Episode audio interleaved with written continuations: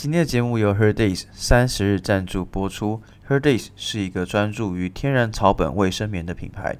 透过中医师专业配方，严选多种植物精华，不仅提升天然的抑菌能力，更带来天然的薄荷凉感，让每个月的那几天能有更天然的温柔陪伴。没错，对肌肤更加友善。这种薄荷温柔凉感能够降低经期期间的闷热感。重点是即日起到九月十八号结账，输入折扣码 OK News O K N E W S，立刻享有限时八五折优惠，而且也能运送到海外哦。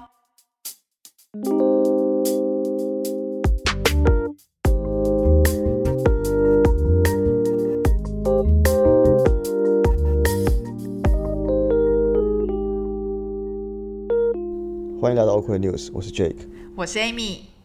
我们在这里分享我们看到的欧洲点点滴滴。看腻了美妆角力和菲兰吉绿吗？那就来听听欧洲的声音吧。好，我们今天这一题，我们今天是主题，不是新闻。那不是因为找不到来宾，也不是因为我们想不出主题，只因为其实 其实有一个主题是我们常常在讨论，但是我们不经意的发现，其实最近有些朋友开始呃跟我们去讨论一些人生的事情啦。我觉得可能是年纪到了吧。你就是年纪到了，还是因为？时候到了这一句话听起来怪怪的，你是因为年纪到了，还是说因为大家疫情关系，然后 work from home，然后所以有更多时间思考自己其他可能性？对，我觉得有可能，还有可能是会不会是因为可能最近快九月了哦，我们录的时候是八月底，那放的时候应该是九月。对，然后因为九月之前其实会有很多要去国外念书的人，可能是八月。中底就出发了。对，我觉得身边有人出国会也会去一个自己去想一些是不是自己人生有其他可能性，因为其实像你的朋友是会问你说是不是该出国之类的。对，就是。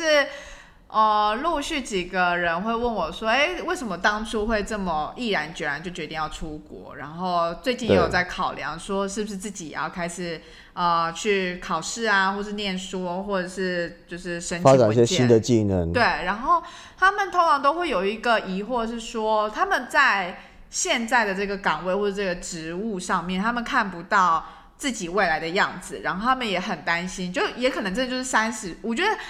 整个社会对于三十岁这一个年纪有了太多太多的，你说去成品就会看到什么三十岁一定要知道的事情，三十岁年薪两百万，三十岁不可不会的五大技能，三十岁就买房，你都这样的东西。之类，就我觉得大家对于有三十岁有太多的期待跟太多的一个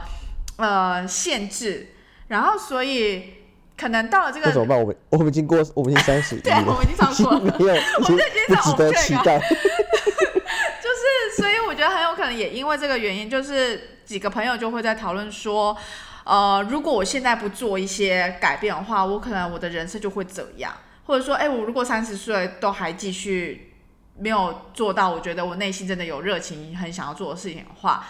我会不会一辈子就这么过这么无聊的日子之类的？反正就是大家还蛮容易会因为用这个年纪上这个坎基，然后会会会开始思考，说自己是不是应该要试着跳出舒适圈。好，但是我觉得这一集开始的时候，我们还是要先讲一下，说其实我觉得，呃，我们都要很感谢这些朋友，因为我觉得要让人愿意开启这样的话题，表示对方也相信我们可以跟他，不管是分解一些烦恼，或是觉得我们是可以提出一些。有帮助或是有建设性的建议，我觉得第一个点上就很感谢了。那我觉得第二点的话是说，我觉得呃，我们接下来想要分享一些点是说，我们看到的一些朋友的一些苦恼。那有些可能我们经历过，所以我们可以分享一些我们遇到曾经遇到的时候怎么解决的。那有些苦恼是我们没有遇过，但是我们觉得有些核心思想或是一些判断呃的标准，或是一些筛选的法则。怎么样建立自己的价值体系是可以帮助你做到这些事情的，因为我觉得这些东西都是有一些工具可以辅导的。然后我们等下会稍微分享一下。那我觉得第一个的话，我们是不是应该先要先干嘛？第一个这没有啊，其实第一个可以分享应该是说，我们从台湾。到荷兰，然后再到现在的职场，好了，这这其实是一个蛮大的转变。那我们怎么能够去选择这样？为什么？为什么想要做这件事情？好，对对对对对。我觉得我们过去想，我们过去分享的点都是说，为什么我们是选荷兰念书？但其实我们比较少讲的点是说，为什么从本来的呃 career 选择跳到国外去念书这个选项，但这选项其实不一定是最好的，因为有的人可能比如说对。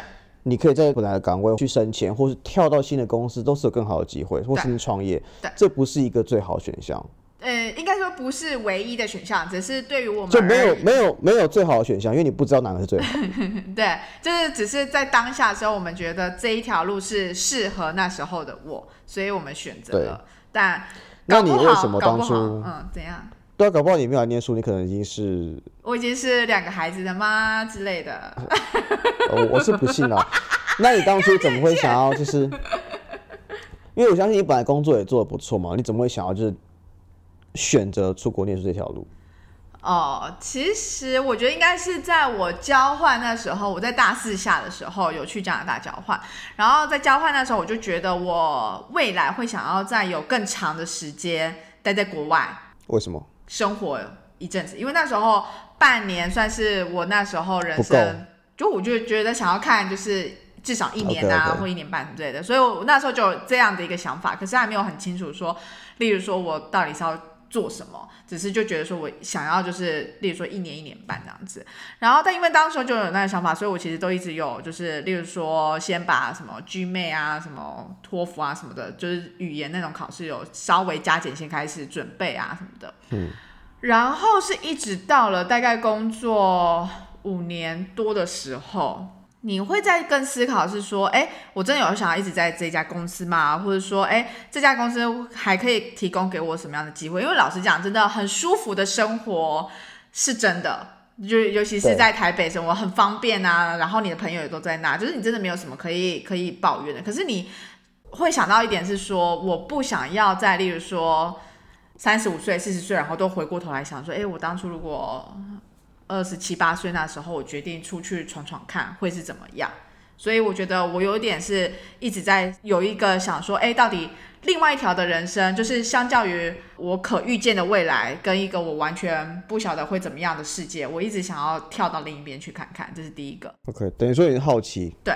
然后第二个点是，就是到底你人生的可能性跟可塑性到底有多大？嗯，因为一条路是你自己可以预见的了，然后另一条路是对完全不一样。然后第二个一个把我 push 出去的是，当时候有一个同事，他突然间毅然决然就是说，哦，我就是要离职，然后开始准备考试，然后我要去美国念书。他是完全从零开始，我是考试已经考了，可是我放到都快要就是超过他的年限，然后但我都都一直还没有丢出申请文件啊。那他是突然间就说好，我就是要离职，当一个全职考生，然后把申请文件赶出来，然后就要出去，然后就突然觉得说天啊，这个才叫做就是真的你对你自己的人生有行动力的人。我只是一个成天想了很久，然后会在那边想说，我的生活还可以有什么样不一样的刺激，或是怎么样有不一样的新的生活之类的。但可是我都一直没有真的做出任何的行动。然后我觉得他突然间做出了这个 action，让我有一点 push 到我，刺激到你。对对对对对对对。然后所以你就真的认真的去去申请。OK，那我这边小小总结一下哈，如果你是个学生的话，我觉得你可以透过交换这种比较低成本又可以待很久的机会，多看看外面的世界，或是你可以通过工作之余，像 Amy 就是个很好典范，她其实在工作之余就已经先把呃要去做下一件事情的一些基本的呃条件先准备好，像考试，因为如果你是要出国念书的话。考试是一个需要时间准备的东西。那如果假设你是想要换产业的话，假设啦，你是要换成比如说去当工程师，你也需要先去学 coding 啊，你要考一些证照啊等等的。所以我觉得有时候你在进行一个职业啊或是跑道转换的时候，做一些先行准备是一定必要的，而且也是可以让你知道到底自己能不能够先过得了过了这前面几个关卡，因为它会有一些先决条件嘛。那我觉得。呃，有时候如果跟一些已经做过这样事情的人去聊一聊，也是会有帮助，因为每个人都不一样的 case 嘛。那我觉得我跟你比较不一样的点是说，我觉得我的 case 可能会比较烂，也不是比较烂，就是可能比较符合像大众，因为我觉得是我就是个一般人嘛。然后我其实像考大学，我就是一般人啊，你你是个有执行力的的人，然后就是我其实像考大学，我学的领域其实不是我想学的领域，只是我就分数到我就去念了，嗯，然后就是呃也不是喜欢的那个科系，然后就是不知不觉就毕业了。对，我相信很多人都是这样子，然后我觉得很多人在这个年纪会面临一个呃想要去思考这件事情的点，是因为说，其实我相信很多人在这个教育体制下，过去都没有思考过自己想做什么事情，可是，在出来工作一段时间之后，会发会接触到更多人，对，接触到更多事情，或者甚至会反思自己，会去思考说，到底自己是不是应该去做自己想做的事情。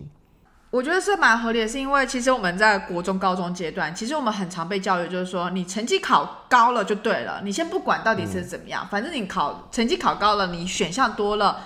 你再去思考你到底想要做什么。可是，对啊，可是实际上是我们一直没有这个时间或者机会去真的很认真的去想说，到底什么是我我想要做的事情，甚至是其实我到了荷兰念完书以后，我们在那个申请工作的时候。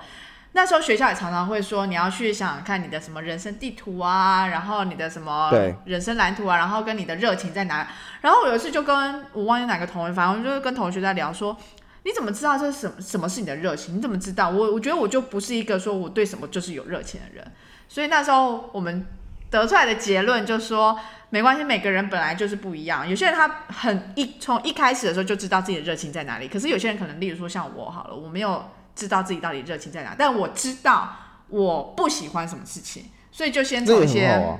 剔除的方式，然后慢慢的去去，例如说你从找工作，然后申请不同的公司，然后跟不同人聊的时候，你慢慢可以感受到说什么产业或是什么样的职务，你可能会呃能够跟你的个性或是你们聊天比较投缘，我觉得这可能也是一个方式。对，所以现在刚刚总结的第一个点是你要先做准备，然后第二个点就是说，其实你要去更认识自己，因为我觉得就是，呃，也是普遍外面你跟大家聊之后，你一定会得到一个结论，是你真的是要先认识自己，知道自己喜欢什么之后，你再去做下一个决定或往下一步规划的时候才有意义。因为你如果你连自己都不认识的话，那你做的规划可能只是一个大众对你的规划，就像就像书上所说的三十岁一定要有模样，对啊，就是那其实没有意义，因为其实。我觉得大家一定要去思考一件事情，就是说，到底你对什么有兴趣，或到底你喜欢什么，或到底你想要成为什么样的一个人？那你怎么找出你自己到底喜欢什么，或是怎么样认识你自己的？我昨天先分享两个两个小小小 paper 吗？还是什么小工具？我觉得我在二十大概二十三到二十五岁的时候，我认识了一个人，那个人我根本只见过他一次，但他对我讲那番话，我觉得对我帮助很大。嗯，觉得反正那时候在聊天，他是一个忘记什么场合，反正他是一个陌生的大哥哥，他跟我说，就是你其实你快要进入社会了，你以后一定还会记得这句话，你有一天会想起这句话，就是说，呃，你一定会去好奇你以后会变成什么样的人，嗯，那你也会觉得很困惑，会觉得迷惘，但没有关系，你有个方法可以帮助你，就是去多去认识大你五到十岁的人，嗯，因为那些大你五到十岁的人都经历过你所遇过的所有事情。而且，如果那些五到十岁人就是你想成为的样子的话，你可以透过跟他们的互动，还是问他们问题，了解到说你要变成那个样子，你需要具备什么样的能力也好，背景也好，条件或资源都好。嗯，就这是一个很明确，有点像是一个模板的概念，就是说你知道那个大你五到十岁的人现在是这样的一个生活形态，或这样活着。那你认识他，跟他变好之后，你就可以知道说啊，我大概要怎么样做，可以慢慢的往这个方向靠近。那你也可以更更知道说，到底这是不是你喜欢？因为他可以跟你分享更多他这样生活形态的一些呃，不管是优点也好，缺点也好。嗯，所以我其实我在这边要很就是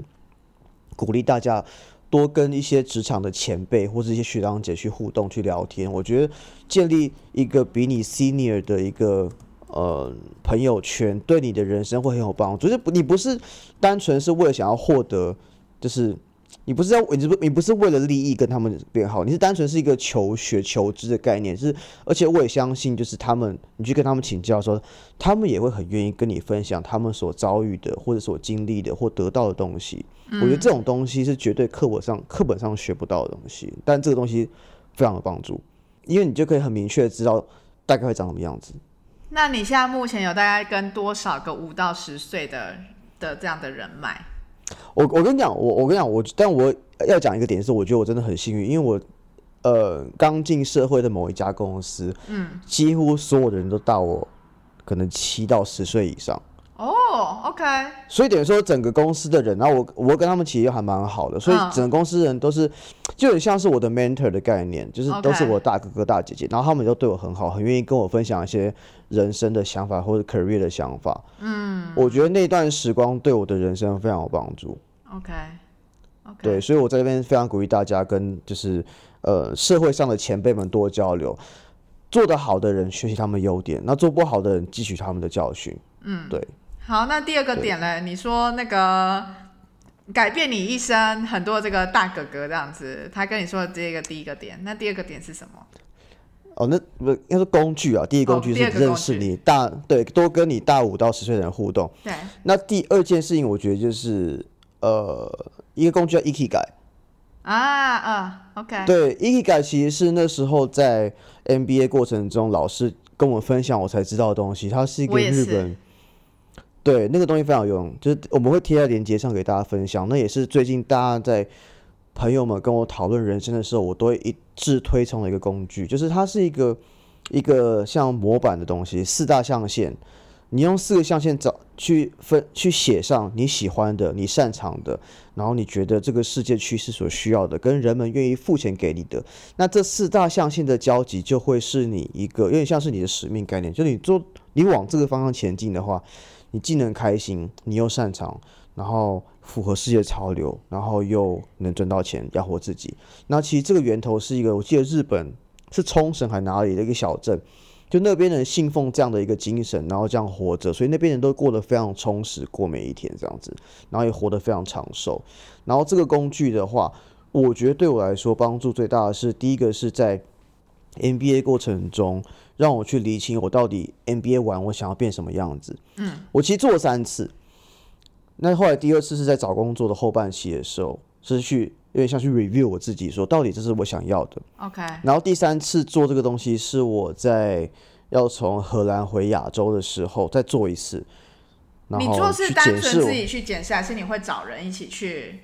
聊？我哦，对你，你问到一个很好的问题，因为其中有一个象限是别人觉得愿意付钱请你做的事情嘛，就你可能 value 的来源。对，所以其实我第一次还第二次做的时候，我有去访问我一些身边的朋友。朋友或同事就问他说：“你觉得我擅长什么，或我在你心中什么样的一个人？然后你觉得你愿意付钱请我做什么事情？”就我去真的做这样的一个事情，然后去统整一下，然后就会你真的会发现，呃，但这有两个点要讲。第一个点是你会就是看到发现事情是你在不同的朋友圈面前其实是不同的样貌。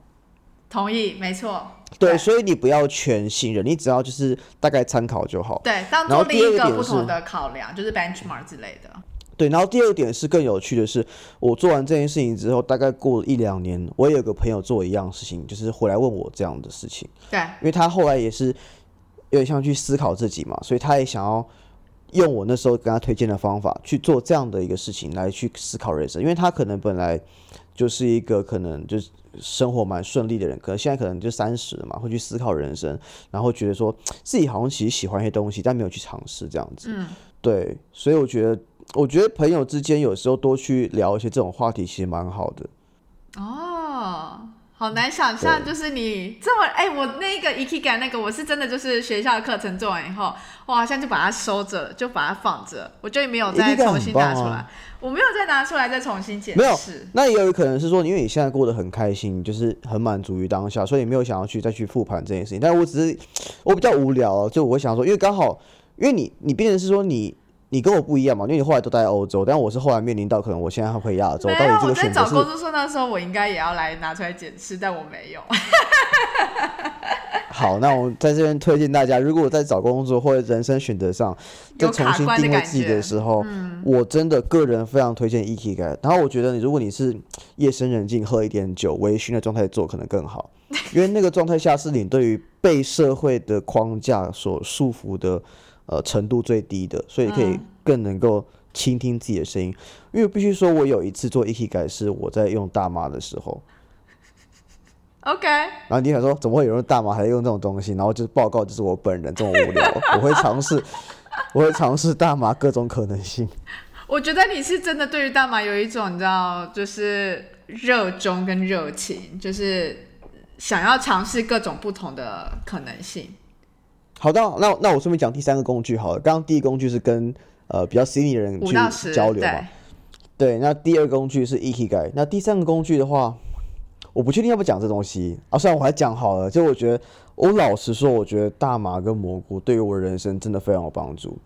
就等一下，我这边先，我这边先有一个保护文，就是金玉，以金玉，金玉，以上只是 Jack 本身的经验、个人经验，个人经验跟分享，不代表本台立场。然也不鼓励后大家在非法地区使用。对啊，也不鼓励大家就是非法使用，或者说在你不了解自己身体的负荷的程度，然后就乱使用，或者在不了解的状况之下对对使用，这都是建议在建议在有安全的环境下，或有人指导下使用，并且在合法的环境下。为什么会这样说呢？就是因为其实我觉得在台湾是一个比较呃规范的社会，然后整个教育体系下没有去一直去教你要去思考你想要干嘛，或是你自己内心的一些心灵探索。然后，但是我本来就是一个对这方面有点兴趣的人，然后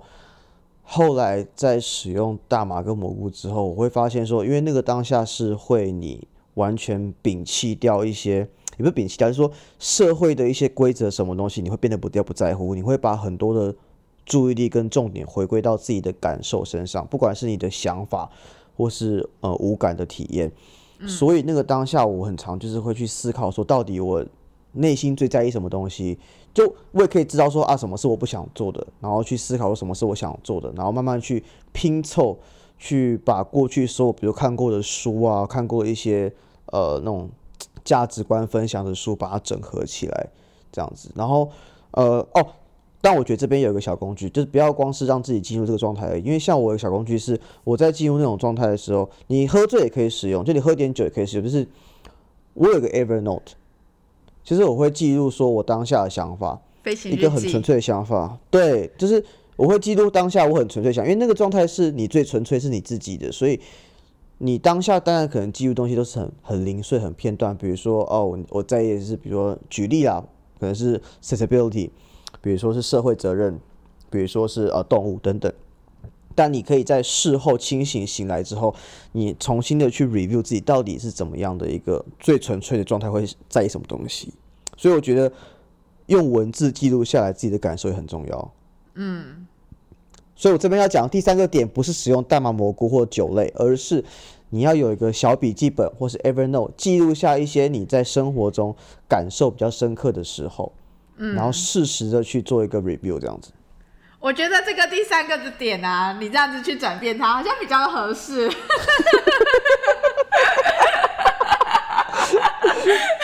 对，刚刚都帮你捏了一把冷汗呢。毕竟我们也曾经是有被听众们就是提醒说，我们要小心，就是呃，在讲述使用大麻或蘑菇的时候的事情。没有，但是我真的还是个人非常推崇大家去合法地区使用看看，但是一定要是有人教你怎么用，不要自己乱用。真的，就是你会有点像是打开一个新的世界观了，嗯，然后更去认识自己，我觉得都是好事。因为我觉得，呃，老实说，我觉得大家就是一个，就是一个能量球吧，我们寄寄宿在这个肉体身上，然后我们要怎么样去更追随自己的意志去过生活，才是我们该做的事情。我觉得你现在突然变得好悬哦。玄学是不是？对，有一点，你已经快要达达到另一个我无法气结的状态跟无法连接的状态了。好，没事。好，其实好像差不多嘞，这就是大概想要分享给大家的想法跟工具嘛。因为其实我们也不是真的分享说哦，我们就知道到底正确答案是什么，因为其实每个人的关卡都对没有正确答案，而且每个人关卡不一样，而且我们在这边讲不代表我们就没有关卡，我们有自己不同的关卡。每个人都有自己的关卡，你不要以为我们这边没有关卡，我们的关卡只是没没有讲出来而已。你不要以为什么连连胜文啊、连战没有关卡，他们也是有关卡。你看连战选不到总统，连胜文走不出地堡，丁守中走不出十一月二十四号，每个人都有看不到关卡，只是你不知道他内心想法怎么样而已。你这一串是不是已经练很久了，很顺的你。对，所以真的千万不要觉得说啊，自己是不是全世界最悲哀的人、最最苦命的人？我这个关卡走不过，也没有，就是关关难过关关过。你就算过了这个关卡，你还有下一关卡，这就是人生。对对，然后我们今天会想要分享，也不是因为我们都没有关卡，只是觉得有一些工具，希望能够提供给大家做一个参考。如果你觉得刚好适合现在的你，或是现阶段的你，那我们很开心，就是能够帮上一点忙。那如果你还是想要就是聊一聊或什么话，我们也都欢迎。尤其 Jack 感觉非常的 适合聊这个主题。好，然后底下我们会附上几本我我个人啦，我觉得我们可以附上一些我们看了之后觉得很有用的书，因为像我个人，我要再推崇一本书，就是在接触就是那个大哥哥跟那个跟那些其他工具之前，其实我也常遗体改看一些书。跟大哥哥之前，对，其实我我也蛮喜欢看一些书的，因为其实我自己在当兵的时候，因为真的很闲，所以我大概看了非常非常多的书，然后也是感谢当兵的时候有很多朋友就是借书给我，因为其实不同的人会有不同的书，你会得到不同的观点。那时候有一本书很喜欢，叫《异乡人》，然后是卡缪写的，他就是一个非常存在主义的一个大师嘛。那我觉得那本书也是一个我变得比较追寻个人主义的一个开头之一。哦你要稍微讲一下那本书什么点让你这没有什么好讲，因为它其实这个它其实是小说，它其实就是讲讲述一个人，就是在他可能他其实是一个很一般的上班族，也没有日子过得很特别，但他讲述的是很多那个人的内心感受，从他呃一开始过日常生活到前半段是他妈妈过世了，然后他回去参加妈妈妈的葬礼，对但是呢，后来他好像在海边跟人起了冲突之后，然后不小心把别人弄死了，然后被判刑。那他在这整个过程中，因为很多人会出来作证，说什么啊，他是怎么样的一个人啊，或他怎么样怎么样，他就阐述很多内心想法是，就他做什么到底干这些外人屁事。比如说，举例中的一段是。他在他妈妈过世之后，因为他要去散心，所以他其实在回到他老家的那个准备告别时那个时候，呃，有跟一个女生发生艳遇这样子，然后就有那个陪陪审团人就说什么，妈妈都过世，你还可以跟别人就是在那边艳遇的人，一定是没有什么就是道德的人，所以一定要判死刑什么之类的。反正所以这个这本书里面非常非常多，也非常非常细致的阐述他很多不谅解为什么外在的人可以决定他的感受或决定他的为人这样的一个东西。嗯，然后我觉得大家很多时候会被。因为我觉得台湾也算是一个邻里之间算是比较紧密的一个社会，然后很容易会因为外在的批评或是指指点点而影响内心的心情或是判断，但是我觉得这都是不必要的，因为没有任何的一个人的言语或决定会影响你是什么样的一个人，不会因为有一个人今天在网络上说，呃，Jack 是大便，我就变成大便，不会啊，我就是我啊，他说什么关我屁事，就我开心就好。但是我觉得很多人就是，嗯，可能可能过去没有打开这个结吧，所以无法想透这件事情，所以过得不是很开心。嗯，对。我觉得我也在这个学习的路上。我也还在这个学习路上，就是我觉得如何成为一个开心过日子，并且活得很充实，是一个大家必须要做的功课，远比去买乐透中二期重要。虽然如果你中了二期，有欢迎赞助我们电台，我们也非常需要你来帮忙。但是个人觉得，钱财乃身外之物，过得开心且充实，那是更重要的事情。好，OK，那今天我们这期就分享到这边。对，那希望大家关关难过关关过。好，大家保重，大，家拜拜。拜拜。